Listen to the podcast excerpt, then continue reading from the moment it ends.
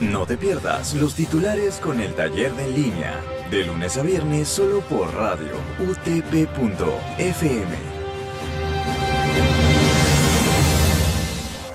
Buenos días radioyentes, bienvenidos una vez más a los titulares, por radio utp.fm. Siendo hoy jueves 22 de octubre, estos son los titulares. Actualidad. Bono de electricidad. Más de 5 millones de usuarios ya recibieron subsidio de hasta 160 soles. Desde la creación del bono de electricidad en junio de 2020, un total de 5 millones de usuarios ya han recibido el subsidio de 160 soles para el pago de sus recibos de luz, informó este miércoles el organismo supervisor de la inversión en energía y minería. Política. El presidente Martín Vizcarra informó este miércoles que tras conversaciones con representantes de la Iglesia, las parroquias reabrirán sus puertas en el mes de noviembre. El presidente comentó que se cumplirán los protocolos de seguridad a fin de prevenir contagios de coronavirus. Además, se regulará el aforo de personas para evitar aglomeraciones.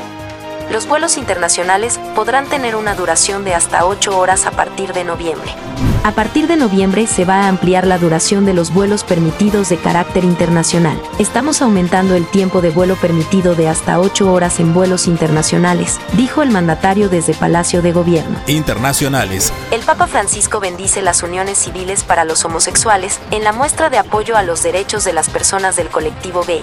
Las personas homosexuales tienen el derecho de estar en una familia. Son hijos de Dios y tienen el derecho a una familia. Nadie debe ser excluido o ser infeliz por ello, especificó. Deporte. Un tropiezo más. Alianza Lima cayó 2 a 0 ante Nacional por la última jornada del Grupo F de la Copa Libertadores.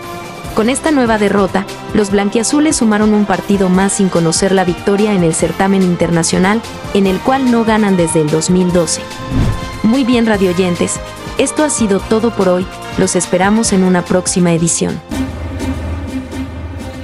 Y esto llega gracias a la Facultad de Ciencias de la Comunicación de la Universidad Tecnológica del Perú, UTP.